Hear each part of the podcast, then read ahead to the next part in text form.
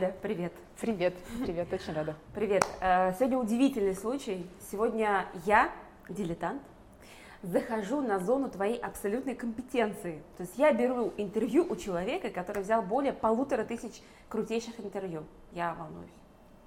Ну, ты кокетничаешь, конечно. Спасибо за то, что ты мои основные регалии сразу в начале интервью сказал. это, хороший ход. Не все полторы тысячи были круты, но некоторые из них, мне кажется, достойны внимания. Вот сегодня как раз и разберемся с этим, что такое крутое интервью, не крутое, что достойно внимания, что нет. Но я сразу же делаю официальное заявление, что сегодня Ольга э, после интервью, вот прям при вас, даст мне обратную связь про то, как я беру интервью. Сделаешь? Хорошо. Хорошо. Окей, я тогда сразу возьму быка за рога. А, ты имеешь очень разный опыт в области телевидения. Mm-hmm. Это много лет. Да, правда. И там а, и сценарист, и режиссер, и выпускающий программы, и интервьюер и так далее. Mm-hmm. При этом ты была успешна в разных жанрах, потому что твои передачи занимали места на ТЭФИ, да, а, твои э, документальные фильмы брали конкурсные места. Но при этом ты почему-то остановилась, ну, можно сказать, да, и позиционируешься через слово интервьюер. А где был тот самый поворотный момент, когда ты поняла, что интервью это то самое, вот твое из всех жанров про тебя? Вообще, я должна сказать вначале, что брать интервью, мне кажется, гораздо проще, чем его давать. Во всяком случае, именно брать интервью я практикую, наверное, опосредованно все 16 лет, как я только пришла в профессию. А, сразу поправку хочу сделать про ТЭФИ. Это не индивидуальные награды, это награды программ, в которых я работала выпускающим редактором, э, репортером, а, шеф-редактором и так далее. Это важно для медийного сообщества, вот, чтобы не присвоить чужое, не дай бог. А, не знаю, лет 5-6, наверное, назад, когда мы делали проект, который был посвящен именно интервью, интервью с предпринимателями. Это было первое интернет-телевидение в Екатеринбурге для предпринимателей, которое создавалось вместе с ними. Мы придумали прикольный очень жанр и формат на постоянку, не просто в одну программу пригласить соведущим бизнесмена. Мы каждый день звали нового предпринимателя, звали гостей соответствующих ему, и это был такой дискурс, где есть профессиональный журналист, я и мои коллеги другие, мы менялись, предприниматель и наши гости. И мы шли в прямом эфире, прямой эфир это потрясающе, это гораздо круче и более щекотно, чем любая запись, хотя запись, конечно, комфортнее. Я надеюсь на хороший монтаж нашего интервью, что все глупости будут вырезаны, а только там яркие, хайповые, как сейчас принято говорить, куски останутся. Вот, наверное, тогда. А в индивидуальном формате, когда я позиционирую себя как интервьюер, вообще каналу моему не принято обсуждать только год, угу. можно сказать, это я на подножку уезжающего поезда вскочила и вдруг на 15-й год в профессии осознала, что это действительно мое. И есть еще один очень такой, я сразу про него скажу, это то, что меня сильно беспокоит в профессии когда, ну, даже когда ты думаешь, что писать в био, или что писать на визитке, или как себя презентовать, э, неважно, на каком-то мероприятии, как тебе должны представить, я не так давно поймала себя на мысли, что я избегаю определения «я журналист». Я угу. не называю себя так. Мне комфортнее гораздо говорить, что я интервьюер или редактор, или, или любая другая, как бы, как, люб, как это, господи, сказать, любое конкретное направление в журналистике, потому что я не хочу говорить, что я журналист, потому что профессия переживает страшнейший кризис, ужаснейшие времена, и мне дико дискомфортно. И жанр интервью – это тот жанр, который мне позволяет не предавать себя, не предавать свои морально-этические представления об этом мире, э, не идти на компромисс с совестью и с другими разными обстоятельствами, быть честной и делать то, что я люблю. Других жанров сейчас в журналистике, которые это бы, дали бы мне такую возможность, мне кажется, нет. Существует интервью, в которых ты не видишь человека, ты видишь э, ну, иногда набор шаблонов, иногда набор правил, иногда как бы специально, знаешь, бывает такое ощущение, что э, человека как бы есть ЦУ, что mm-hmm. сказать, а и к чему подвести даже героя есть ЦУ. Поэтому, ну, как бы... Ну, имеешь в виду, не видишь интервьюера именно. То есть видишь героя, а интервьюер как говорящая мебель такая? Ну, и такое тоже бывает. То есть я хочу сказать, что это твоя какая-то тема, что ты нашла да. в этом свободу. Да. А как ты э, позволила себе быть яркой, быть не согласной с чем-то, быть там эмпатичной где-то, то есть вот где вот это позволение отличаться от других? Ну, честно говоря, я про это прям целенаправленно не задумывалась. И вообще, если ты меня спросишь про правила хорошего интервью или хорошего интервьюера, как я их понимаю, Вот та самая эмпатия, которую ты уже упомянула, еще там есть несколько пунктов, типа открытость, честность и так далее. И также, как мне кажется, что касается той темы, которую ты развиваешь, про личный бренд, мне кажется, очень тупо притворяться кем-то другим. Угу. Просто если я такая выскочка по жизни, я извиняюсь за грубое слово, то, наверное, мне комфортней. Это просто не знаю, можно сказать, приспособленчество с, вами, с моей стороны. Я не могу постоянно ходить в маске, это неудобно, поэтому мне проще быть самой собой. У меня не было такой цели, я буду такой какой-то неординарный и буду всяко якать в интервью. Это, конечно, а, это не идеал, это не талон, не обязательно так делать, лучше так, наверное, не делать. И а, тот же легендарный авторитет там Юра Дудь, да, который читал лекцию «Как разговорить дерево», она знаменитая на YouTube, там много просмотров очень, читал он ее как раз в Екатеринбурге, откуда я.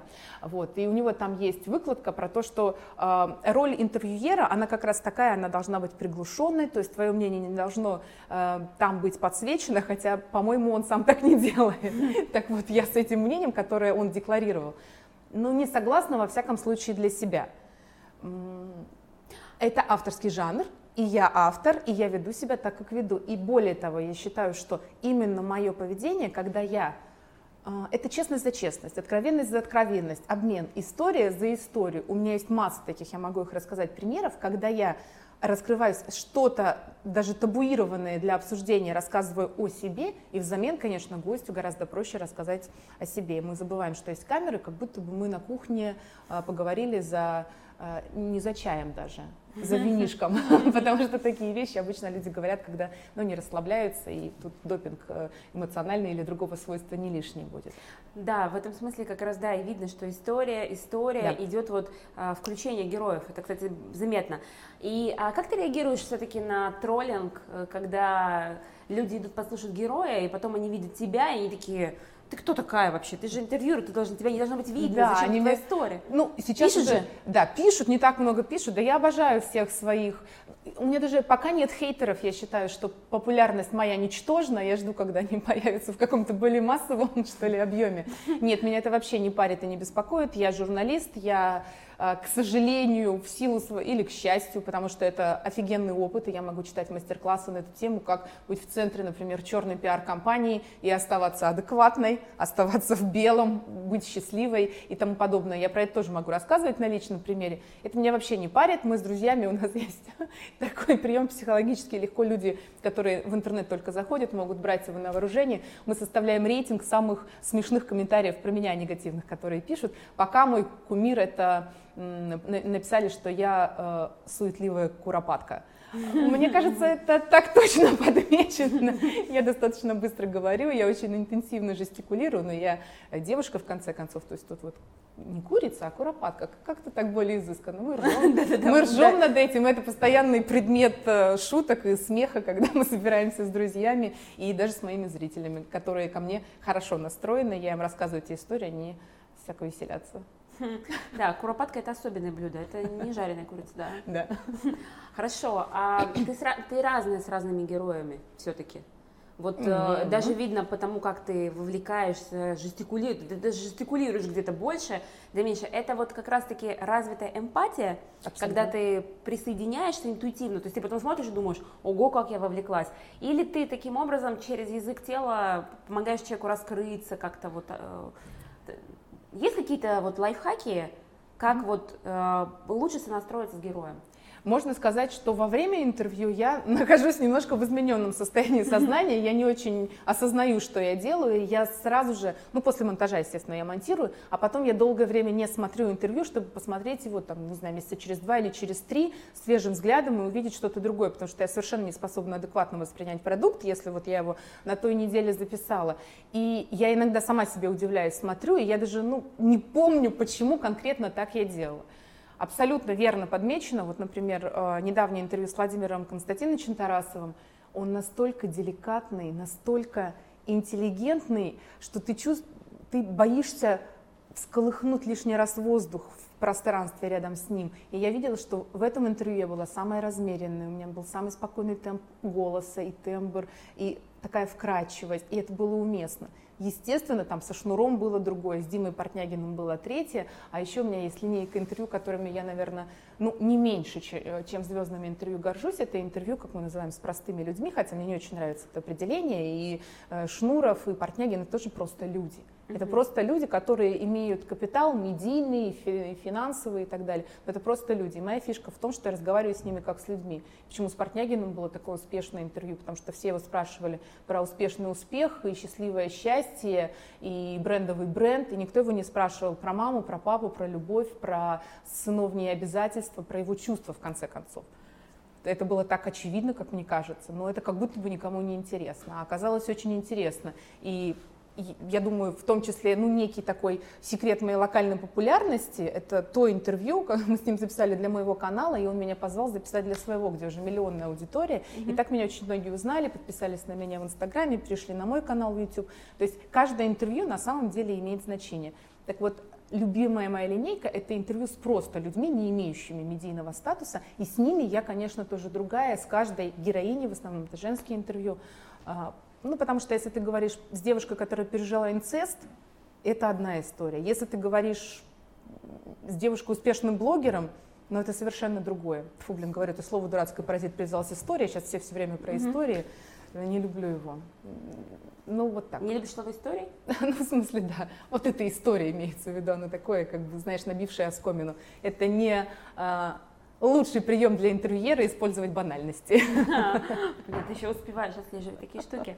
А, хорошо, вот ты сказала уже про просто людей и темы некоторые, инцест, развод, смерть и так далее, да, ну такие темы, а, ну действительно кто-то даже с одной стороны, даже боится посмотреть про это, чтобы в себе да. это не всколыхивать, да, а ты э, не боишься про это говорить с людьми, которые прожили, да, эм, э, как? Ну, то есть, вот где вот, вот эта же деликатность, угу. а, там, сочувствование, вот понимание, где человек уже остановиться ты должен. То есть это настолько, мне кажется, сложное вот это вот мастерство, чувствование момента. Угу. Вот, э, во-первых, как ты э, решилась на это, и как ты это делаешь в процессе? Вот что, как это, как, как это создается? Я поняла, ты можешь, вот если про то, как задать вопрос, это сложный вопрос, ты мне сейчас задаешь, он сложный для меня, он сложный для тебя, и его даже можно задать жестче. Наверное, он как бы на поверхности лежит, не хочу ли я, используя опять же банальное определение, хайпануть типа на каких-то темах. Ну, потому что темы, например, измен, вот у меня было интервью, я устала быть любовницей. Ну, классная тема для интернета, прикольно приходит, если грубо говорить, то, что пишут, цитирую в комментариях, приходит телка, вот зажралась, вот ей 26 лет, что-то там сопли на кулак наматывает, рассказывает, как она, значит, была любовницей того, третьего, пятого, десятого, и видите ли, она устала и хочет любви. Да пфф, прикольная тема для раздова в интернете. То есть можно к этому так относиться? Можно, но знаешь, чем прикол, как mm сейчас это очень четко иллюстрируешь мне призму. Видимо, кто-то тебя уже про это говорил. Да, конечно. Да, а я, мне даже мысли такой да? А я вот именно к, тому, к вопросу, как деликатно подступиться, чтобы помочь человеку открыть эту тему, но чтобы его не ранить больше. Я вот про э, безопасность, потому что ты же заходишь на территорию да. психотерапевтических действий, потому что человек начинает при тебе разматывать, рассказывать, обсуждать, и он как бы, ну, плачет. Да, Маша, ты крутая, потому что, во-первых, эм, Расскажу кратенько, постараюсь. Я очень, я мастер большого жанра, как Лев Толстой. Мне, в общем, Твиттер мне не поддался, потому что вот это ограничение, сколько там, 146, это нереально, это нереально. Э, во-первых, э, проект возник вообще как серия интервью, не для YouTube. Мы тогда выкладывали их ну, на сайте своего агентства, в Фейсбуке. Я хотела сделать, это было, было год назад, типа весной, ну, типа в преддверии гендерной вот этой всей фигни, 8 марта. Не хотелось очень отрабатывать как-то формально, и я придумала сначала серию интервью с женами сильных мира сего. Типа у нас там есть крутые, как везде, олигархи, бизнесмены, э, люди, которые принимают решения, люди, которые влияют. И есть их жены. Если не брать вот этот пипеток, которые вторая, третья, пятая жена и так далее, которые как бы пришли на готовенькое. А есть такие мастодонты и их вторые половинки, которые с ними 30-40 лет и которые тоже влияют на тех мужчин, которые влияют. Это была классная, как мне кажется, идея, но это очень закрытое сообщество. Даже будучи лично с ними знакомыми, мы вели переговоры, и я поняла, что невозможно будет, к слову, есть, это неплохие спикеры, это спикеры, с которыми невозможно записать такое интервью, и интервью хорошее в моем понимании. Я от этой идеи отказалась, и она трансформировалась, а попробую-ка я посмотреть на женщин, не облеченных вот этими корпоративными обязательствами, если твой муж владелец там супер-мега корпорации или президент там э, отделения какого-нибудь крупного банка и так далее. Отсюда пошла моя мысль, где брать эти истории. Конечно, на Фейсбуке, Инстаграм тогда еще не очень я э, котировался для меня. А, среди вот этого елея, среди одинаковых картинок, очень шаблонных, я тут зачекинился, я тут сфотографировалась, ну, у меня счастливое счастье, опять же, у меня классная жизнь, я вся вообще сама не знаю, куда себя деть, послать да. мне некуда. Да-да-да, суперфея и все такое. Да, и были такие посты, ну, крик души. Первая героиня, девушка, которая написала, я буду вести свой блевничок, как я лечилась в дурке. Но это не дурка, это о том, как она лечила депрессию. На самом деле ничего такого, если протестировать, там, не знаю, медицинскую какую-нибудь диагностику сделать жителям большого города, э, у половины, если не больше из нас, будет диагностировано какое-нибудь, какой-то степени расстройство, э, которое неплохо было бы в стационаре подлечить. Это не тривиально, это не тривиально. Рассказывать на Фейсбуке, как мне поставили диагноз и дали направление в психоневрологию. Это была моя первая героиня. Э, и а, второй, я всегда встречаюсь на прединтервью, то есть это недостаточно переписки, я их лично не знаю. Представь, что пишет какая-то сумасшедшая, да, здравствуйте, меня зовут Ольга, я журналист, я бы хотела записать на основе вашего блога интервью про то, как вы лечили депрессию. Но тем не менее, в Екатеринбурге меня знают, меня, как правило, люди я, меня знают, я их не знаю, я и написала, мы э, созвонились, встретились, и было интервью. Первое же интервью, которое вышло, огромный отклик, куча писем ей, куча писем мне. Следующее интервью героиню я уже не искала. Мне пришло письмо, у меня есть история, которую не принято обсуждать по названию канала, и девушка захотела рассказать, как она потеряла ребенка в утробе на очень позднем сроке. То есть э, индустрии, помогающие женщинам в такой ситуации, ну, то есть как любая мама, э, можно понять, что это, когда ты знаешь, что ты родишь мертвого ребенка. Что делать? Это просто, ну, твой мир ну, никогда прежним не будет, когда ты понимаешь, что с этим столкнулся. Она написала мне сама. И вот в этот момент, на втором интервью, я поняла, в какую блуду я влезла, какая-то страшная ответственность и как это все тонко.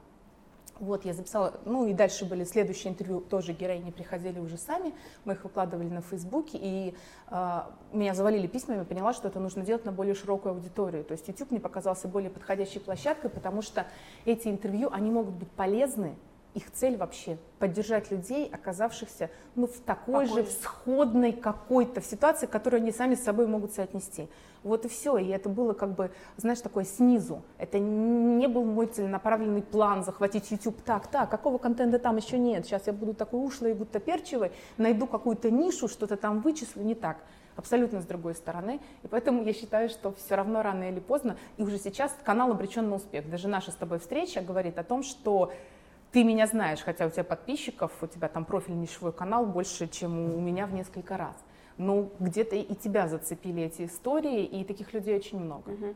И, кстати, я тебя узнала еще до того, как тебя узнали многие в Москве после э, коллаборации угу. с Дмитрием, да? Угу. Потому что мне где-то в рекомендованных вышло интервью с Анной Баганаевой. Mm, да. Она э, куратор у нас на мастер-группе «Будь брендом», вот буквально вчера давала вебинар а, по копирайтингу, и я ее давно знала, наблюдала, и тут mm-hmm. я как бы так, и я, а я же не знала, что у нее есть вот эта особенность. Да. Понимаешь? А ведь никто не знал. Никто не да? знал, у нее серьезная врожденная травма ног, да. А поскольку она высокая, красивая, очень такая динамичная, она сама, ну, там, буквально там, года полтора назад об этом сказала в блоге, и мы с ней записали интервью, как «Жизнь с изъяном» это интервью называлось. Да, да. А, скажи, как ты чувствуешь себя после таких интервью? Психологическое состояние меня именно интересует. Я поняла. Потому что, знаешь, вот, например, я консультирую людей по теме личного бренда, и при, при том, что у меня достаточно высокая стоимость консультации в час, это 20 тысяч в час, то есть как бы приходят люди определенного уровня, угу, которые да. готовы за час да. консультации по брендингу. Но при этом бывают консультации, которые я не повторяю, она разовая, и я понимаю, что мне просто психологически тяжело, потому что люди под темой активации личного бренда да, понимают там найти там что-то потерянное, угу. достать то, чего нет. Угу. И как бы я понимаю, что нет. Вот а такие интервью это ведь э, нагрузка на психику Да. Ты знаешь, это правда тополиный пух, да. Это абсолютная правда, и почему я в предыдущем вопросе прям сказала, что ты молодец, про а, псих... что я захожу на территорию психологии.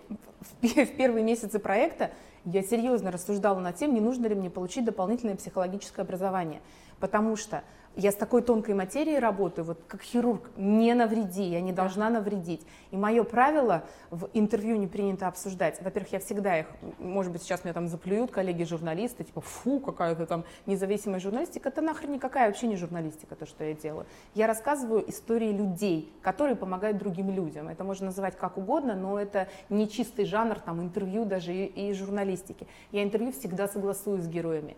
То есть моему герою, который пришел вот тут вот раскрыть душу и развернуть, не должно стать хуже после этого интервью. Это, во-первых, и не должно стать хуже тем людям, которые так или иначе в этой истории зацеплены. Родители, дети, там про самые сложные отношения, там про предательство мужей, про разорванные отношения с матерью и так далее. Я не могу, чтобы в этой семье стало хуже. Я высылаю интервью человеку, а, герой его смотрит, и мы, например, обсуждаем, если девушка рассказывала про то, как она простила мужу измену, я говорю, посмотри с мужем, пожалуйста. Он должен, сейчас они живут вместе, он должен это посмотреть, и это не должно всколыхнуть какую-то там новую вторую волну. Угу я очень горжусь тем, что ни разу ни одной правки не было, и мы всегда выпускали интервью в том виде, в котором я высылала на согласование, но если мне человек скажет «не выдавай» или «вырезай», я это сделаю. Даже если я потратила там кучу дней на подготовку, мы 4 часа писались, он скажет «не выдавай», я не выдам ни за что, потому что это ну, как один живой человек важнее любых при всем уважении к моим подписчикам, любых 100 миллионов, тысячах, там, триллионах виртуальных все равно зрителей. Один живой человек, пришедший ко мне на интервью, он важнее для меня. Uh-huh. И, и его судьба. А чувствую я себя хреново после этих интервью иногда, знаешь, такое у меня есть выражение, я пустой сосуд. Uh-huh. В день, когда я записала интервью, не принято обсуждать, я не могу делать больше ничего. Я не способна ни на одну встречу, сколько-нибудь продуктивную, ну, вообще просто ничего. Я записываю обычно их во второй половине дня, в два, в три. Мы долго пишемся, пару часов, и я, как правило, еду домой, потому что я абсолютно ни на что не способна. Я хочу, как э, медуза, выброшенная на берег, лежать дома там с ребенком, что-то там, ковырять в носу, как бы э, слишком много мыслей. Да, да, да, заземлиться как-то. Да, да, да, да, именно. Я это называю, для меня есть такие моменты, когда я заземляюсь через какие-то простые действия серии там, там, кошку погладить, которой нет. Несуществующую кошку погладить.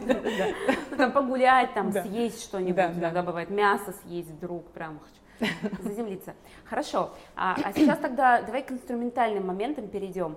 Потому что вот смотри, есть набор фактов о человеке, да, да вот герой интервью, да. вот, и вот набор фактов. Вот э, есть, допустим, факты, выложенные в хронологическом порядке. Да. Вот я когда готовлюсь к интервью, у меня всегда возникает вопрос, с какой стороны зайти. Угу. Я не знаю, как это делаешь ты, вот я сейчас скажу, ты скажешь, правильно или нет. Я сначала, э, как это, открываю, э, погружаюсь в изучение героя. Угу. Вот смотрю, что, что выходит в ссылках, там, да какие-то интервью, какие-то вот какое-то количество времени выделяют, там, допустим, uh-huh. час времени. Я вот все, что вот потом от, отставляю и э, погружаюсь и думаю, про что для меня этот человек, как я его вижу, uh-huh. как я его ощущаю, и начинает как-то выстраиваться. Но самая простая логичная схема это хронология, uh-huh. там с чего, и чего да. вышли, куда пришли, куда идем, и в процессе какие-то там всплывают uh-huh. вещи. Какие еще есть ну, варианты? Вот у меня иногда интуитивно что-то получается другое, но Скажи профессионально, угу. вот какие линии интервью можно реально создать? Ой, сейчас я тебе прям все секреты выдам бесплатно. Мы же еще не сказали, что у меня есть школа интервью, кстати, Бубу представление. да, бу-бу-бу. Это, я считаю, что мы короли нейминга, конечно, потому что когда про людей говорят, когда они умеют, говорят, ну, бу-бу-бу, там пришел что-то, и вот у нас бу-бу-бу школа интервью. Чтобы не быть бу-бу-бу, надо учиться. Вы короли нейминга, потому что вы короли контента. Да, да. Понимаешь? Так что вы короли контента, и вы не могли придумать не бу-бу скул, которая четко отображает то, что вы будете делать. Вот. Так. Но, но в школе, а, да, в школе интервью мы учим людей давать давать интервью, это очень важно. Хотя у нас есть проблемы с позиционированием, некоторые приходят и говорят, что хотят быть суперблогерами именно в жанре интервью, и, пожалуйста, научи. Для таких людей, я сейчас немножко попродаю себя, можете спокойно, Антон, разрешаю это вырезать. Оставляем. да. У меня есть интенсив, который называется «Быть интервьюером», и я опять же не хотела этого делать, мне стали писать люди бесконечно письма, и э, масштаб моей деятельности, он международен уже, потому что первая моя ученица была с Кипра. Сейчас я обучаю людей из Казахстана, из Москвы, хотя только в марте мне первые запросы на это поступали, я отбивалась, но сейчас я этому учу. И когда я рассказываю, у меня есть, я проанализировала почти все полторы тысячи интервью, которые я записала, и составила такую таблицу. У меня есть условно вопросы четырех типов, те, которые я задаю, и э, вопросы Каждый из них может стать началом интервью в зависимости от того, какой эффект мы хотим получить. Вопросы очень просто делятся. Есть безоговорочно хорошие, но беспроигрышные вопросы. Да? А, есть плохие вопросы, есть вопросы сомнительные, то есть либо сыграет, либо не сыграет. И есть вопросы, требующие объяснения, то есть которые нельзя задавать без подводки. Но из серии там, а, я там конкретные прям примеры привожу, это долго рассказывать, но когда режиссер спрашиваешь, о чем ваш фильм, то есть просто так спросить нельзя, потому что скажет, что идиотка что ли, ты не могла там посмотреть фильм или прочитать релиз или еще что-нибудь. У меня есть epic fail в карьере, когда я брала интервью у режиссера, но фильм я не смотрела, не было физической возможности, его нет паленого в интернете, он приехал в Екатеринбург на премьеру, а интервью до премьеры. Я металась, я просила у организатора флешки, хоть какой-то фрагмент, кусок там, ничего мне не дали, и это был ужас. И я должна была задать этот вопрос, я ему сразу признала, что в фильме не смотрела, ну, не было возможности. И там я спрашиваю, а, про что ваш фильм. Но перед этим я прочитала все существующие рецензии, естественно. Кто-то пишет, что это фильм о любви, кто-то пишет, что это фильм о потерянной мечте, кто-то, ну, привожу такие факты. А вы сами как определяете, о чем ваш фильм? Так можно. Что делает мой редактор? То есть это вопрос, требующий объяснения, так скажем, да. моей классификации. Что делает мой редактор, который на сайт публикует интервью? Она смотрит, она же всегда все равно подсокращает, чтобы текстовая версия не такая портянка была, а людям было удобно читать. Она читает, видимо, фигня какая-то. И оставляет только вот этот хвостик. О чем ваш фильм? И я обнаружила это только спустя, там, не знаю, три месяца. Я тоже Маша, говорю, Маша, я тебя убью быстро верни вот эту мою телегу, подводку, которая шла до этого вопроса, потому что это обязательная часть. Так вот, возвращаясь к твоему вопросу, любой из вопросов, кроме из категории плохих, очевидно, вопросов, могут стать началом интервью. Хотя даже и они могут стать, если мы хотим хайпа, если мы хотим поставить героя в неловкое положение, если мы хотим вызвать его агрессию. Все зависит от цели. Давай применительно к нашей ситуации. Угу. Какой вопрос с моей стороны был бы плохим? Ну, а, плохие вопросы это, это нарушение классических там законов подготовки, я не знаю. Если бы ты меня назвала Аней, а не Олей, это был бы жесткий косяк. Если бы ты перепутал мою фамилию, если ты не знаешь мою должность, если, ну, то есть это вот такие а, вопросы на основе там неправильной фактологии, вопросы, э, как сказать, плохие, это не неприятные, а те, которые поставят который, короче, не понравится собеседнику. Ну, Вопрос, который, да, скажу, не понравился собеседнику, но он, наверное, не располагает к дальнейшей классной беседе, что он сейчас тебе раскроется, и вот эти вот пресловутые там инсайты тебе начнет выдавать, еще что-то. Нет, такого не будет. Ну, например, такие из моей практики. Нехорошие вопросы – это вопросы сравнения с кем-то более статусным. Mm. Как правило, люди на это очень болезненно реагируют. Если, э, Почему взяли этого в кино, а не вас, например? Условно. Или вот ваш коллега такой-то, вот он говорит про это то-то, то-то, а вы как считаете? Mm. Ну, блин, идите у него и спрашивайте. Или вопросы, которые начинаются с утверждения. Даже если когда ты герой. Журналисты любят, знаешь, там, опираться на цитаты. Да. Когда-то и Владимир Владимирович Познер гениальный так тоже часто делает, и все мы, последователи этого жанра, тоже так делаем. Я обязательно при подготовке там, читаю интервью и могу тоже приводить цитаты. Но есть такие цитаты, и мы все адекватные люди понимают, что герой же мог изменить взгляды. Или он когда-то ляпнул условно, а сейчас не хочет к этому присоединяться. Или утверждения, которые приписывают герою негативные, типа вот вы не любите журналистов, ну и дальше начинает что-то. И сразу человеку хочется сказать, вы чего взяли? Да я нормально. Кто он так? Я что вам говорил, что я вообще нормально? И все, и как бы не зашло. Угу. Есть вопросы эпатирующие, плохие, когда, ну, тоже плохие берем в кавычки, чтобы люди понимали, угу. что я говорю. Они они могут быть классными э, для интервью, где я вывела героя из себя, в конце концов он сорвал петлю, послал меня нахер. Все, мы выложили это в YouTube, и все такие, классно, ты его там довел до белого коленя. Если у тебя такой канал, и ты к этому стремишься, это был хороший вопрос, а не плохой. Ой, забыла, какой хотела сказать еще про один. А, ой, какой-то типа, потеряла мысль первый раз. Ну, ну, понятно, наверное? Да, понятно. И, и все-таки, вот смотри, как провести интервью плавно от начала до конца, а, достигая цели. Вот опять же, что такое цель интервью? Вот для меня лично хорошее интервью это когда мне в кайф. Да. Ну, то есть, как бы, так как я не профессионал, журналист, э, для меня интервью это способ а, поговорить с человеком да. интересно мне на те темы, которые интересны нам обоим, чтобы это было такое обогащающее взаимодействие. Вот. Но, возможно, мои KPI неправильные. А, Абсолютно правильно. Ну, не так. У меня такие же, только я к этому добавляю еще одну сторону, аудиторию, чтобы им тоже было интересно. Все. У меня других никаких э, критериев нет. Интересно, полезно, а обратная связь от героя, которая очень важна, и я этим питаюсь, я абсолютно, я смело признаю, что я зависима от чужого мнения по полной программе. А, ну, как-то я научилась отсекать негатив, потому что я слишком умная. То есть я зачем буду растрачивать себя, что-то там переживать. А вот хорошее я бесконечно могу читать, смаковать, про это рассказывать, замучить всех друзей, там, когда мне написали, или хороший комментарий, но самое крутое, когда герой тебе говорит, знаете, меня никогда об этом не спрашивали, а мне так хотелось рассказать. И вот это вот знаете, меня никогда об этом не спрашивали, это просто у меня до трясучки просто, я обожаю, когда герой так говорит, для меня это показатель того, что я спросила что-то, что человеку очень сильно важно, он хотел. А представь, что такое с медийными людьми, там, которые дали тысячи интервью. Я тысячу взяла, они тысячи дали. Вот он носит это там где-то внутри себя, вот э, Шнуров там, не знаю, в образе там, значит, такого хулигана, алкоголика, хотя он с этим образом уже завязывает, но все равно. А все его спрашивают про бухло, про мат, про и тыр и тын, вот. А, а, а никто не спросит про что-то доброе, теплое, душевное и так далее. И с Портнягиным тот же самый пресловутый пример. Он носил, носил себе. Я откуда про отца его знала и задала этот вопрос? Потому что я просто видела на нескольких видяшках, где он общается с аудиторией, как часто он делает этот отсыл. Мой папа мне говорил, говорил, а вот когда папа был, а вот папа, папа, но его никто не спрашивает про это. Его целый год снимают в блог каждую неделю, он дает интервью всем, но его никто про это не спрашивает. А нужно было просто услышать и, и как бы подцепить. И вот тогда вот это, а меня никто не спрашивал, он выдает то, что никому никогда не говорил, и это получается эксклюзив. Ну да, но ведь не принято обсуждать, в этом, собственно говоря, и смысл. Да. Да, потому что э, все это хотят э, лайфхаков по основному направлению. Если ты актер, то расскажи про актерское. Да. Если ты там про бизнес, да, расскажи фишки про бизнес, да. Ну, Опять про... же, я про бренд, я вот да. э, про что? Про бренд мы еще даже не начали говорить, но тем не менее, понимаешь? То есть как бы каждый какую-то свою призму заводит. Твоя призма не принято обсуждать, э, крутая. Ну, спасибо. Не... Ну, просто я не отсекаю, когда меня спрашивают, вот, вот, вот какой вот вы журналист? Я такой же журналист, какой я человек.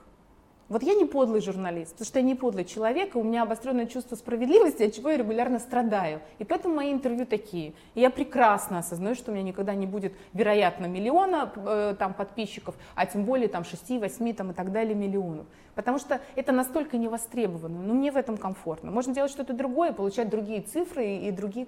Но это просто личный выбор каждого. Угу. Вот, очень-очень просто, очень просто, просто все как в жизни. Хорошо. Герои. Угу. А, среди людей, с которыми ты брала интервью, ну, реально звезды угу. федерального там, угу. это Меньшиков, Чулпан Хаматова, да. это, ну, то есть это такие бренды, которые кажутся вау. Угу. А, у меня вопрос про баланс. Угу как в общении с человеком, на которого ты смотришь как вау, человек, uh-huh. который создал какую-то супер тему, которая тебя реально восхищает, и ты прям э, от самой мысли о том, что ты с ним встречаешься, у тебя аж там внутри что-то там, кто-то прыгает, кричит ура, да. и все дрожит, и вот встреча, и ты же понимаешь, что если вести встречу с позиции да. снизу, да. то она не пройдет наверняка uh-huh. никак, то что она не откроется, и, наверное, uh-huh. да? Вот как выработать вот эту позицию, а, общаться на равных в рамках этого созданного момента? Ты вот прямо четко идешь по моим правилам хорошего интервью. То есть первое – это искренне интересоваться людьми. Вот когда меня спрашивают, быть хорошим интервьюером искренне интересоваться людьми. Если они тебе не интересны, если это некая биомасса, набор каких-то функций там, и регалий, просто не нужно начинать. Во всяком случае, в том жанре, в котором я работаю. Второе – это эмпатия, и я уверена, я поняла то, тоже только недавно, что ее можно развивать. Я про это тоже там на курсе рассказываю, и себе ее постоянно прокачиваю. И третий пункт, как раз о котором ты говоришь, это паритетные позиции гостя и э, ведущего. То есть, чтобы вы были на равных, несмотря на его там регалии и заслуги. Как? Я регулярно прокалываюсь по этому пункту, я смело могу сказать, это очень сложно, конечно. Но сейчас я уже немножко с возрастом, я тоже старею и матерею, и это мне помогает, конечно же, сейчас я уже немножко пришла в себя. Поначалу было особенно э, тяжело, но меня это тоже не смущает. Шнуровым я реально восхищаюсь, он крутанский крутан. И, но моя гордость отдельная в том, что мне предложили записать с ним интервью, когда меня спрашивают, Ольга, как вам удалось договориться со Шнуровым, и тем более там перед концертом в Екатеринбурге, то есть не здесь, это не Дудь, который приехал, там два часа свет выставлял, там все такое. У меня отдельно про эту историю, нам дали 10 минут. Записать интервью, мы с тобой говорим уже полчаса, и вы потом порежете, из этого классный продукт получится. Записать за 10 минут со Шнуром, но эту задачу просто лучше не начинать тоже, как бы ни, ни, никого, не, не драконить, да, этой возможностью, не получить результата. Но мне предложили предложили э, его записать, я знаешь, отнимала руки от клавиатуры, только бы не в ту же секунду начать отвечать, как какому-нибудь там бывшему, допустим, да, чтобы не показать свою излишнюю заинтересованность, но тут же прокололась. Да, да, конечно, я согласна. Мне предлагают записать людей, потому что в Екатеринбурге не так много интерьеров, а тем более таких, как я. Меня не очень любят коллеги за это, потому что я постоянно так говорю.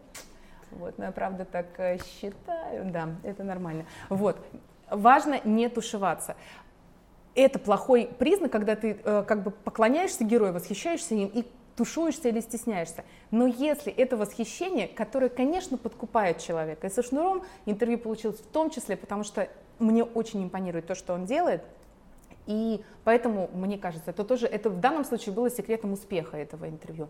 Ну, например, Владимир Константинович Тарасов, тоже про него сегодня уже упоминала. Я была уже тоже гораздо более спокойна, чем в первый раз, потому что, опять же, организаторы написали мне письмо за полгода до его визита. Ольга, мы бы хотели повторить интервью именно с вами, мы едем, никому больше не давал, только мне. И это мне уже, я, я просто складываю эти белые камешки в копилку и понимаю, что это позволяет мне, несмотря на то, что я считаю, что он мудрейший, один из самых мудрых людей современности, быть может.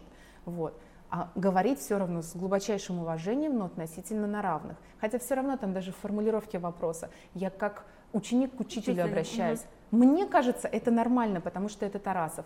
Или одно из моих любимых интервью, спокойно ныне, к сожалению, э, Елена Васильевна Образцова, наша оперная певица, это вот эта звезда планетарного масштаба, то есть это, это легенда. Я ждала этого интервью 4 часа. Вот мы так выставились, выставили свет, камеры, все. И после концерта, может быть, даст, а может не даст. Организаторы, как всегда, прокалывают. Я, когда она шла по коридору, вижу, что к ней сейчас подбегают и говорят про какое-то интервью. То есть она была не в курсе. Я думала, ну, блин, она пошлет всех нас, конечно же. Она устала, концерт только что был. И она видит мои эти щенячьи глаза, и она говорит, девочка моя, не знаю моего имени, а ты давно меня ждешь? Я говорю, четыре часа, если надо, я еще подожду, потому что это правда. Она такая, только замахнулась над смотрите, вот я, конечно, дам интервью и садится. И, ну, тут, конечно, я смотрю снизу вверх, как я должна смотреть на великого человека. И первый вопрос у меня был, как раз возвращаясь к твоему вопросу, с чего начинать. Угу. Конечно, тут ни по какой э, хронологии подходит для таких сюжетно-портретных интервью, как я записываю с девчонками. С чего началась история, как она развивалась, что было потом, к чему ты пришла сейчас, как ты преодолела. А со звездами а, я абсолютно всегда лавирую, маневрирую. Более того, я пишу сценарий, и я очень часто начинаю не с того вопроса, который у меня первым написан, потому что часто очень хорошие вопросы, первое впечатление, которое ты только что получил, обратил внимание на что-то в гости, ты можешь с этого начать. Или, если это был концерт, это было выступление, оттуда впечатление uh-huh, подчеркнуть. Или ты слышал разговор, и с ней я тоже один из первых вопросов был, потому что я в закулисье услышала, что люди обсуждали, у нее концерт был 40 минут, а она распевалась час. Ее тренировка голоса, ее великой дивы длилась дольше, чем сам этот концерт частный для какой-то там крутой компании. Она приехала, и она не пренебрегает подготовкой. Это просто настолько восхитило меня. Как, это, как с этого можно не начать, не спросить? Но начала я вот сначала с вот этого величия. Каково это быть великим человеком? Понятно, что это вопрос наивный, но вот эта наша огромная разница в статусе и возрасте, она позволяет задавать такие вопросы, и грех этим не пользоваться. Грех не пользоваться тем, что ты женщина, что ты умная и одновременно красивая, и этим подцеплять собеседника. Мы с тобой за кадром уже говорили, мне регулярно пишут, что я всех их хочу поголовно мужчину, которых я беру интервью, потому что люди не могут различить эмпатию. А, мои в том числе продуманные, пусть они искренние, но они продуманные авторские приемы по вытягиванию каких-то интересных вещей из людей, ну, то есть немножко одноканальные, просто там одна извилина, как бы, типа, все мужики хотят секса, и вот если женщина смотрит восхищенно на мужчину, заглядываю ему в глаза, я заглядываю, это нормально, глаза в глаза, это тоже прием. Ну, понятно, она ее хочет. Пф, что тут обсуждать? Понятно, хочет. Всех, кроме Тарасова, потому что мы, видимо, 76 лет, только под этим интервью не написано. Даже под Гандапасом написано, хотя я знаю его замечательную супругу Анну, и следующее интервью было именно с ней. Так она его хочет, понятно. Такое хорошее интервью. Секрет, секрет хорошего интервью. Хотеть каждого своего собеседника. Ну, а отчасти так и есть. Хотеть, но в другом смысле. Ну, конечно. Да, хотеть. И простой секрет, как чувствовать себя на равных, все равно не беря такие примеры, как там с Образцовой я рассказала, человек, пришедший к тебе на интервью, он заинтересован в этом. И что бы он ни делал, что бы он ни говорил, мы все живем в мире, где твой медиакапитал можно очень серьезно капитализировать уже э, в, плане денежек, которые можно потрогать или поместить себе на счет. Абсолютно люди, тем более из там шоу-бизнеса, они все прекрасно это э, понимают. А какие бы ни были там понты, мы помним, что если ты дал согласие, ты дал согласие на интервью, ты точно так же заинтересован, как я. Я хочу твой капитал на своем канале подписчиков взамен моей честной работы интересных вопросов, когда скажу, блин, да, прикольная, угу. и так говорят, и э, это круто, и после шнура пошло вот это. Я ему там, когда он меня хвалил в конце, говорю, ну что, не дудем единым, потому что Дудь недавно вышел. Он такой, о, да, да, точно, и такой надпись написал, и оттуда пошло вот это вот женский Дудь, и Дудь в юбке, и, в общем, а, вся вот эта история после вот этого упоминания в интервью. Ну, конечно, надо всеми своими преимуществами пользоваться обязательно. Давай про женского Дудя. Сформулируй, да. давай, давай, ты же сегодня тренируешься давать интервью. Да-да-да. Давай, что, я про, про Дудя вообще могу бесконечно рассказывать, хотя он Нет. меня даже не знает. Нет, про Дудя мы разговаривать э, бесконечно не будем, да. но вот, э, вот это женский, э, скажем так, ты согласна с тем, что он вернул некий интерес к жанру? Вот ну, конечно, это я показала бы себя неадекватным полным, да. если бы я сказала что-то не так. И конечно. он в некотором смысле даже ассоциируется, вот когда говорят... Э... Жанр интервью равно Юрий Дудь сейчас, да. особенно для интернет-аудитории, конечно. Профессия переживает ренессанс благодаря Дудю, и я готова Юрий, если мы когда-нибудь встретимся, я готова поцеловать, если вам вообще интересно это предложение, потому что это, это очень круто. Это круто, он дал надежду, он дал инструменты куче других людей. Я немножечко исключение, потому что я очень давно начала, дуть меня немножко моложе, и это тоже ужасно, да.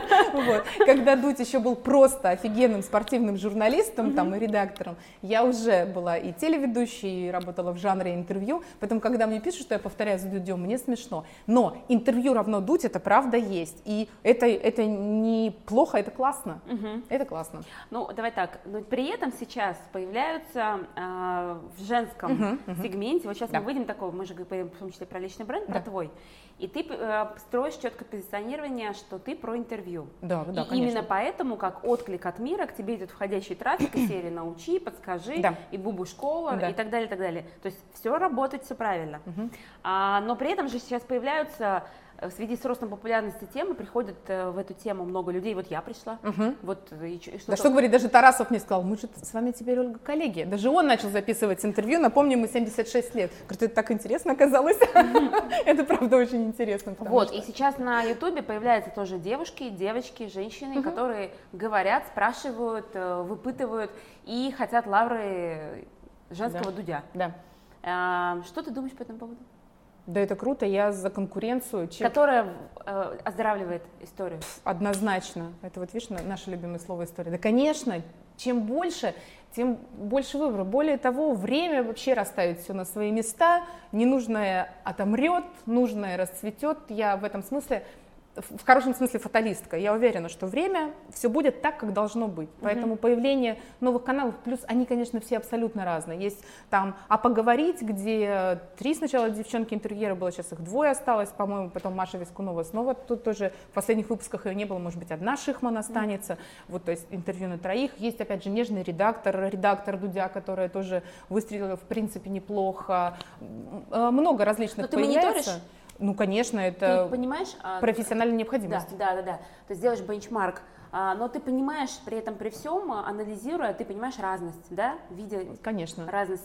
Э, я даже больше смотрю за ними не потому, что свериться, ой, они так ли они делают, как я, или я вдруг, не дай бог, не так, как они, там, чем мы там между собой как-то. Вообще не поэтому. Во-первых, мы еще в агентстве создаем YouTube-каналы, мы в регионе единственные, кто помогает людям делать YouTube-каналы под ключ. Мы можем придумать идеи, создать контент, продвигать это все и так далее. Мы делаем для себя еще для нескольких угу. компаний, и это тоже прикольно. Поэтому мне интересно, смотрю, как они начинают, как растут цифры, что они для этого делают, именно исходя не из инструментов продвижения денег затраченных, а хайповые герои, какие там теги, какие заголовки, что, что они на скрин выносят. Это, это у меня профдеформация. Я также все рекламные щиты смотрю, потому что мы этим тоже занимаемся. Я же не могу, ты сама понимаешь, что когда ты занимаешься какой-то темой целенаправленно, люди, которые занимаются монтажом или съемкой, я все фильмы смотрю на предмет тоже там склеек, там чего-то. Ну, это вообще невозможно, да, невозможно да, да. конечно. Мозг сходит с ума немножечко. Больше я даже, я, знаешь, я даже сейчас с тобой разговариваю, я слышу, так, это вот так называется, это вот так в личном брендинге, это вот такая методика. Ну, да. то есть, понимаешь, вот какие вот такие Конечно, моменты, конечно. Конечно, абсолютно профдеформация, когда ты долго в одной сфере работаешь, это абсолютно неизбежно. Все, э, все это, знаешь, все умрут, а я останусь. Время, время расставить все на свои места, с одной стороны. А с другой стороны, аудитория настолько бесчисленна, она такая разная. Мой любимый пример. Есть люди, которым нравится, ну, не нравится, так скажем, интересно смотреть, как люди пьют наспор мочу свою. 13 миллионов просмотров, что ты ухмыляешься? Мы со своими каналами с тобой просто это, грязь из-под ногтей по сравнению с такими видяшками, лохушки. И таких цифр не будет никогда. Просто есть большая аудитория молодежи, которые любят какие-то там... Counter-Strike там? Да, да розыгрыши, пранк, вот эту всю, всю, всю движуху и тому подобное. То есть вот, вот. На, в общем на каждого... Нам всем хватит. Да, да, да, на каждый, да. как эта фраза, да, на каждый товар найдется свой покупатель, что-то да? в этом роде, да? Вопрос в том, кто твой покупатель. Конечно. А, хорошо, монетизация. Угу. Смотри, вот мы с тобой обе знаем, что создание YouTube контента это такая штука, ну не дешевая. Да. Как бы там. Даже съем, дорогая. Съем, угу. Да, даже дорогая. Но при этом а, я вижу, что твой канал пока не монетизирован через рекламу да, ты не... Ну, не совсем так. У Это меня есть? есть, у меня есть партнеры. Э, видишь, как я их деликатно интегрирую, что ты их даже не заметила. Ну, ювелирная компания. Да, ювелирная компания, цветы. Сейчас у меня розыгрыши проводятся, например, там от Центра лечебного голодания, не косметику алтайскую, поскольку аудитория в основном женская. Но хотя это, честно говоря, иллюзия. У меня 40, э, типа там 45 на 55, вот так вот. То есть женской аудитории больше, но мужчин тоже много, просто они как бы не участвуют часто в комментариях, но мы же, метрики же все видно, очень классно на YouTube отслеживать, ты можешь понять, кто эти люди. То есть мы делаем такие интеграции платные, а, но это у меня особенная история. Меня все спрашивают, как ты можешь делать YouTube-канал, если там еще нет там супер цифры, да, и монетизации. Просто у меня есть агентство, у меня есть операторы, с парнями тоже выясняли. Это мои работники, они у меня в штате. Вот я, да, я вот и хотела как раз сказать, что э, то, о чем мы с тобой еще не поговорили, да. про то, что на самом-то деле ты не только интервьюер и журналист, а на самом деле ты же еще предприниматель. Ну да. Но при этом ты это никак-то не выносишь так. Угу. Даже про свое агентство ты скорее ощущение, что ты там внутри, да, ты совладелец, но ты как бы внутри работаешь, создаешь да. там креатив и так далее. А вот твоя предпринимательская история. Да, да, да, эта история такая непростая, насколько я поняла из новостных СМИ. Да, да, господи. Просто э, про предпринимательство я даже не позиционирую, потому что это не тот доход, который можно позиционировать, я предприниматель. Я, конечно, больше, ну, не знаю, креативный сотрудник, я там придумщик, можно какие-то... То есть не предприниматель в классическом смысле, повторюсь. Mm-hmm. То есть для меня есть очень четкие барьеры. Я не могу там дорого брать, я лучше вдруг сделаю бесплатно, но на перспективу всякая такая фигня, которая, конечно, очень плохо коррелирует с бизнесом. Это такая больше самозанятость. Mm-hmm. То есть мне просто не позволяет тот оборот компании говорить, я офигенный предприниматель. Хотя на такие форумы меня тоже зовут, и молодежи, всяким стартаперам я рассказываю. Ну, я больше рассказываю какие-то воодушевляющие истории, что мне это дает. Смотри, история про то, что вы открыли первое интернет-телевидение угу. за пределами Москвы и даже опередили дождь. Да. Это, это воодушевляющая история. Да, это правда, это То действительно так. Видеопортал e2e4.tv назывался. Да. А, дождя еще не было. И мы узнали, что дождь есть через 24 дня, когда он вышел в эфир. То есть я знаю, потом узнала, что у них были как бы типа трансляции из редакции, как они там все строят, но это было нам неизвестно. Мы были настолько погружены в эту нашу маленькую, очень бурную деятельность, что мы вообще, это, конечно, тупизм полный, я сейчас про это рассказываю, мы не мониторили интернет, что там есть, чего нету, мы просто как-то при придумывали, как нам кажется правильно. Ну вот я тебе расскажу. Мы, например, рекламировали наше интернет-телевидение, размещаясь на счетах в городе. Нормальные ли мы? Можно ли сделать конверсию, написав условно адрес сайта на билборде? Ненормальные. Ну, Но это было просто давно, и никто не знал, как нужно. Мы сделали столько ошибок, и я с удовольствием ими делюсь. Но, тем не менее, это было реально первое интернет-телевидение, возможно, вообще в стране. Остальные я просто не мониторила. Не было дождя. То есть никто не знал, как в анекдоте, а что, так можно было? Да, да, да. Подожди, а почему? Вот даже не так, не почему, а зачем интернет-телевидение? То есть что, что соединилось? Почему ты подумала, что это голубой океан, и туда вот хуп? это очень смешная история, поскольку, я повторюсь, это было много-много лет назад. Вообще, это изначальная идея моего партнера, а, коллеги и подруги, Катя ее зовут. Вообще, после декрета мы сейчас переходим в какую-то женскую тематику, но гендерные, видимо, вещи нельзя не затрагивать. Вот. После декрета у людей у женщин, или назовем их людьми, да, в голове много чего меняется. Uh-huh. И мы с Катькой работали вместе в информационно-развлекательной программе «Утренний экспресс» на четвертом канале, как раз учились вместе в инстике, я ее туда привел, привела, пригласила, потому что я там уже давно работала. Она в декрет ушла раньше, сходила на какое-то бизнес-образование, получила, и сидя в декрете думала, что, блин, возвращаться на то же самое место не тема, надо сделать что-то свое. Uh-huh. Вот. Она думала-думала, позвала меня на креативное совещание, мы с ней вместе добивали эту идею, и она хотела меня приглашать как наемного сотрудника туда, типа как главного редактора. У нее на тот момент был совладелец, партнер, тоже девушка.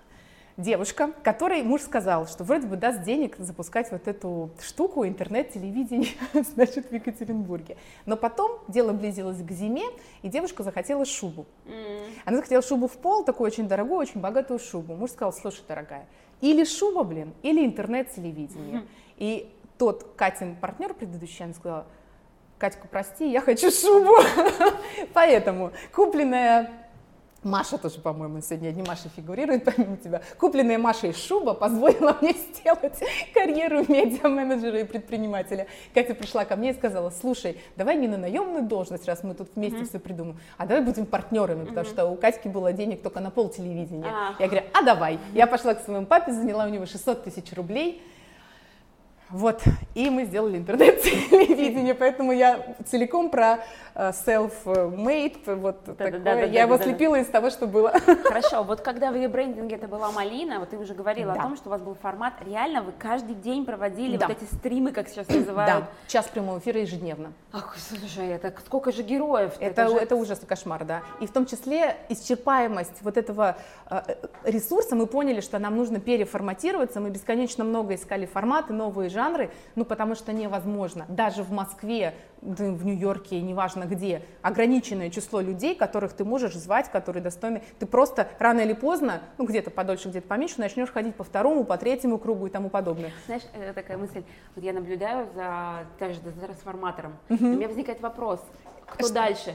да. Потому что когда, знаешь, у него в одном ролике про инфобизнес выходят все гуру из серии, там, Гандапас, там, э, ну, в общем, да. все, кто делают рынок инфобизнеса, в одном э, 30-минутном ролике все ребята выходят и говорят по 3 минуты, как бы. И ты такой, эти три минуты, хочется столько вопросов задать, как бы очень маленький формат, да, но тем не менее, э, дальше. Дальше, mm-hmm. дальше, да. Ну, видишь, они поэтому ищут сейчас. Мы видим по тому же трансформатору, во-первых, они сейчас бомбят, по-моему, по три видяшки в неделю, там появились новости, хотя этот формат, прямо скажем, не свеж для интернета, то есть э, новости в интернете, в видео формате, мы это проходили вот 10 лет назад, это старости, конечно. Mm-hmm. Потому что пока ты их снял, они уже случились, их все уже обсудили, эти э, мемы создали, уже фотожабы нарисовали, ну, конечно. Вот. А это очень дорого в производстве, они делают круто, крутой продакшн, там все с графикой, харизматичный ведущий. Ну просто я, например, никогда это смотреть не буду, ну, это не попадание в мою аудиторию. Вот. Плюс они ввели там нового героя, очень классные ходы. Прямо Дима и команда молодцы. Угу. Ты уже знаешь, что я их фанат. И есть да, конечно.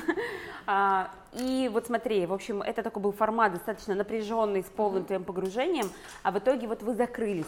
Вы закрылись только потому, что вы поняли, что формат э, вам в нем тяжело, или были какие-то другие а, причины? А, нет, там была другая причина. Мы э, два, э, почти три года делали. Ну, конечно, это микроскопические деньги. Ну, то есть ты делаешь, раздаешь, платишь зарплату сотрудникам, а себе ничего не остается из серии, потому что тогда, почти 10 лет назад, объяснить рекламодателю, что реклама в интернете, что где-то, что это mail, e-mail, что... Ну, они просто не понимают. Почта все, почта в интернете. Вот что люди знали про интернет и как ходить на сайт, э, там самый главный новостной сайт у нас Е1, ну, uh-huh. e1.ru, вот там погоду смотреть, что там еще можно, там вот размещать баннеры можно, какое-то видео в интернете, поэтому было непонятно. Вот, мы продали, это мечта всех бизнесменов, выйти в кэш. Но при этом а, когда я гуглила про тебя, угу. одно из первых там в топ-3 да. или а даже топ-1. Да, Он не один из первых, он первый. Да, первый прям, прям вот по да. SEO сделан, сайт, на котором рассказано, что в рамках вот там сделки, не сделки, 20 uh-huh. миллионов, вы кому-то должны и так далее. Эм, черный пиар, что? Ну, ты сама уже ответила на свой вопрос. Во-первых, то, что ты меня пригласила, это говорит о моей адекватности и о твоей адекватности. Ты посмотрела сайт на первой строчке в поисковике, люди его создали, они вкладывают деньги в его продвижение. То есть есть механизмы, если вдруг какие, какой-то у тебя спорт, ты идешь в суд, получаешь бумагу и получаешь деньги, допустим, если люди тебе должны.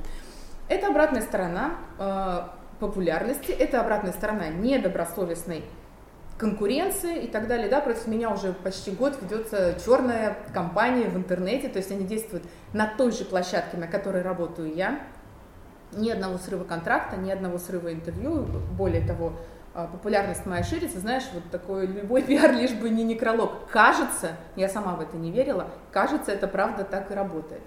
Что касается... Ну, а когда она только вышла? Ну, ты... Ой, ну конечно. То есть как ты что-то чувствуешь? Ты мою эмоциональность видишь, и естественно, я переживала, я и плакала, я рвала на себе волосы. А за что?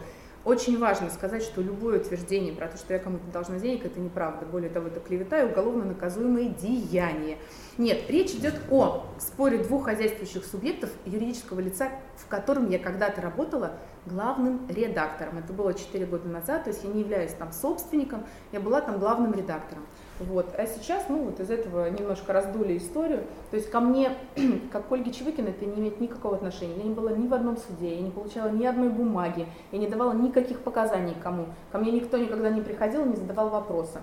Это компания, которая была опубликована, юрист мой, по-моему, считал, около 200 статей на эту тему в разных СМИ, очень такая массовая, которая меня прям подпушила так мою узнаваемость.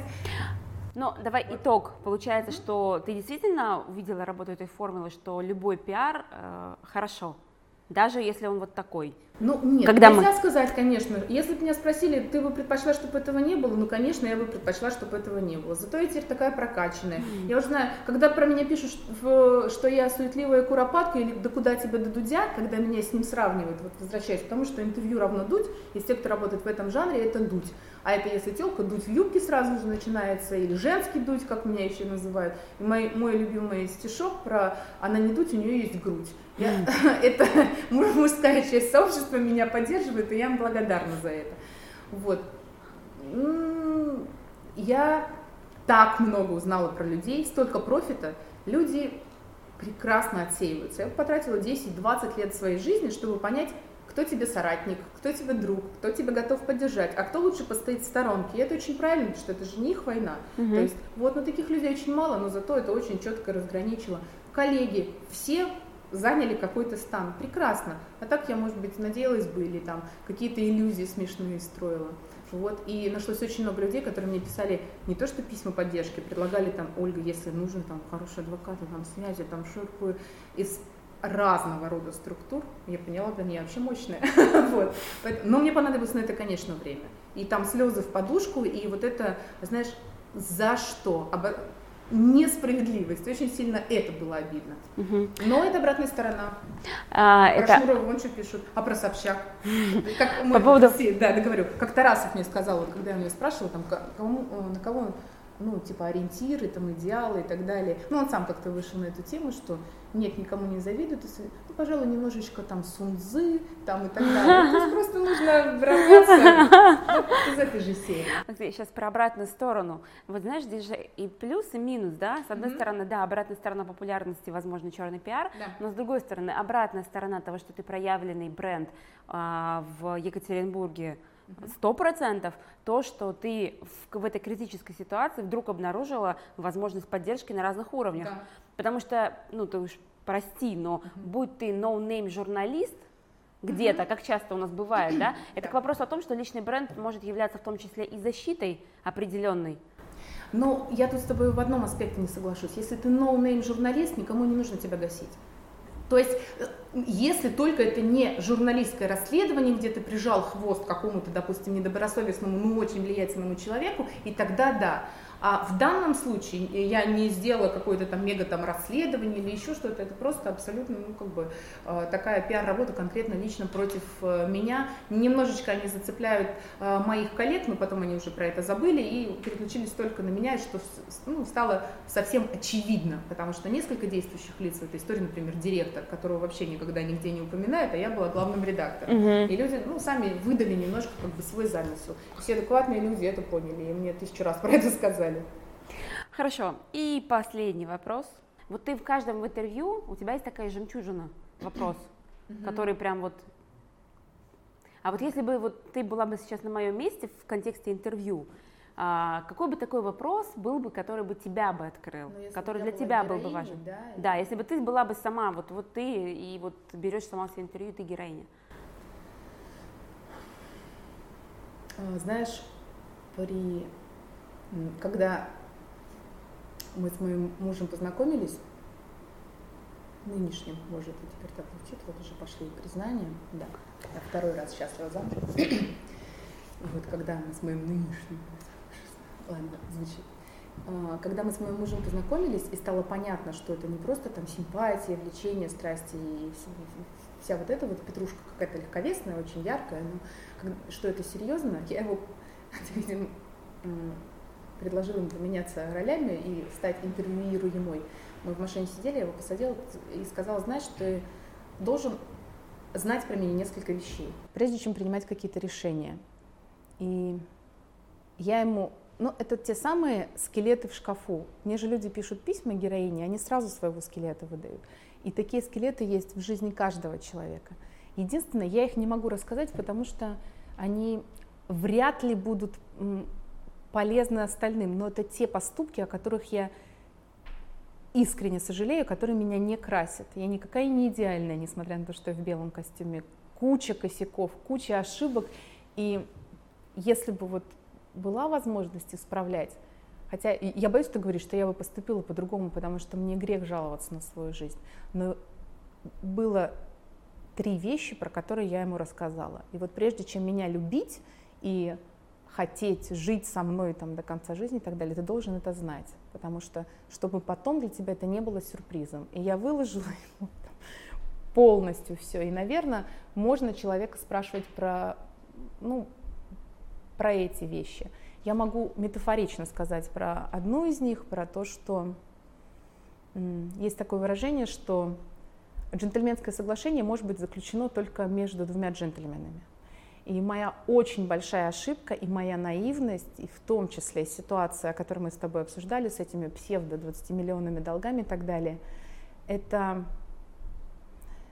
история, построенная на том, что ты тотально доверяешь живому человеку, который говорит тебе определенные вещи, вы заручаетесь обязательствами, и я-то думаю, что так есть, как мы договорились меняется конъюнктура, и все оказывается совершенно наоборот. Казалось бы, такие простые вещи, но это мне было не очевидно. И я ему выложила абсолютно все вообще существующие договоренности, закономерности, все мои отношения, все, что есть, все, где я ошиблась. И я ему это сказала. Наверное, это, если бы я рассказала это там живьем на видео, ну, наверное, это было бы, во всяком случае, в Екатеринбурге локальной сенсацией. Но есть один человек, помимо меня, который знает всю эту правду. Это мой муж. Хм. И когда-нибудь, а, когда ты будешь миллионником, да. кто, Мне достаточно, Маша, чтобы я просто была и оставалась миллионером.